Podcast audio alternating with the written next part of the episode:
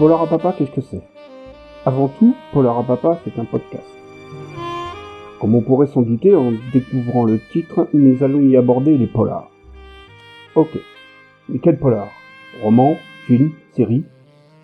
Eh bien tout ceci.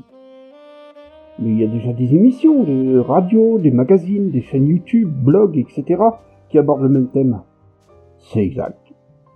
Et pourtant, Polar à Papa est différent. D'abord, c'est un podcast. Donc on l'écoute où on veut, quand on veut. Chaque épisode s'attardant sur un roman, un personnage, un auteur, une série, un film. Un podcast, on le télécharge et hop, dans la poche. On l'écoute dans son fauteuil, dans son lit, en effectuant son jogging, en prenant le train, le métro, le bus, dans sa voiture, et pour certains même aux toilettes. Ok. Donc Polar à Papa, c'est un podcast. Et c'est tout Non, non, non. C'est avant tout des découvertes, ou plutôt des redécouvertes. En effet, Polar à Papa s'attache à ne parler que des œuvres passées. Bien évidemment, tous les genres de polar seront visités. Romans policiers, romans noirs, thrillers, tant historiques que psychologiques, espionnage, serial killer, faits divers, etc. Ainsi, au cours des épisodes, nous explorerons des collections telles que le Masque, Fleuve Noir, Le Poulpe, Série Noire, Crime et Police, et bien d'autres pour ce qui est du roman. Idem pour les films, pour les séries, etc.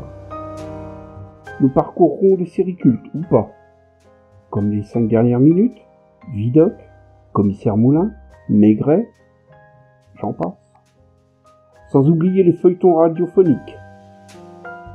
Nous nous laisserons envahir par des films noirs, qui ont ou non marqué le cinéma.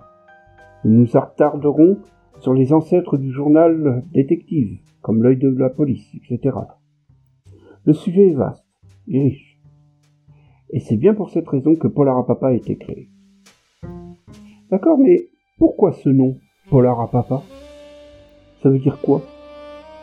Gamin, j'admirais, non sans une certaine appétence, la bibliothèque qui, telle une demi d'honneur, se situait au seuil de la salle à manger de l'appartement de mes parents. Plaqués les uns aux autres, les innombrables romans policiers de mon père attiraient mon regard, comme celui de l'enfant devant la vitrine des grands magasins à Noël. Plus tard, Grandissant, arborant fièrement quelques poils au menton, je me risquais à demander à mon père de me prêter l'un de ses précieux livres de poche. Quelques décennies plus tard, mon père rejoignit ma mère, dans un monde meilleur. Le cheveu et la barbe grisonnante, je devins le gardien officiel de sa précieuse collection. C'est non sans une certaine fébrilité que je saisis les volumes de ce trésor. Chacun de ces volumes. Oui, je sais, d'aucuns me diront, bah quoi, ce sont des livres de poche, ça vaut que dalle. C'est une vision des choses. Mais permettez-moi de vous en exposer une toute autre.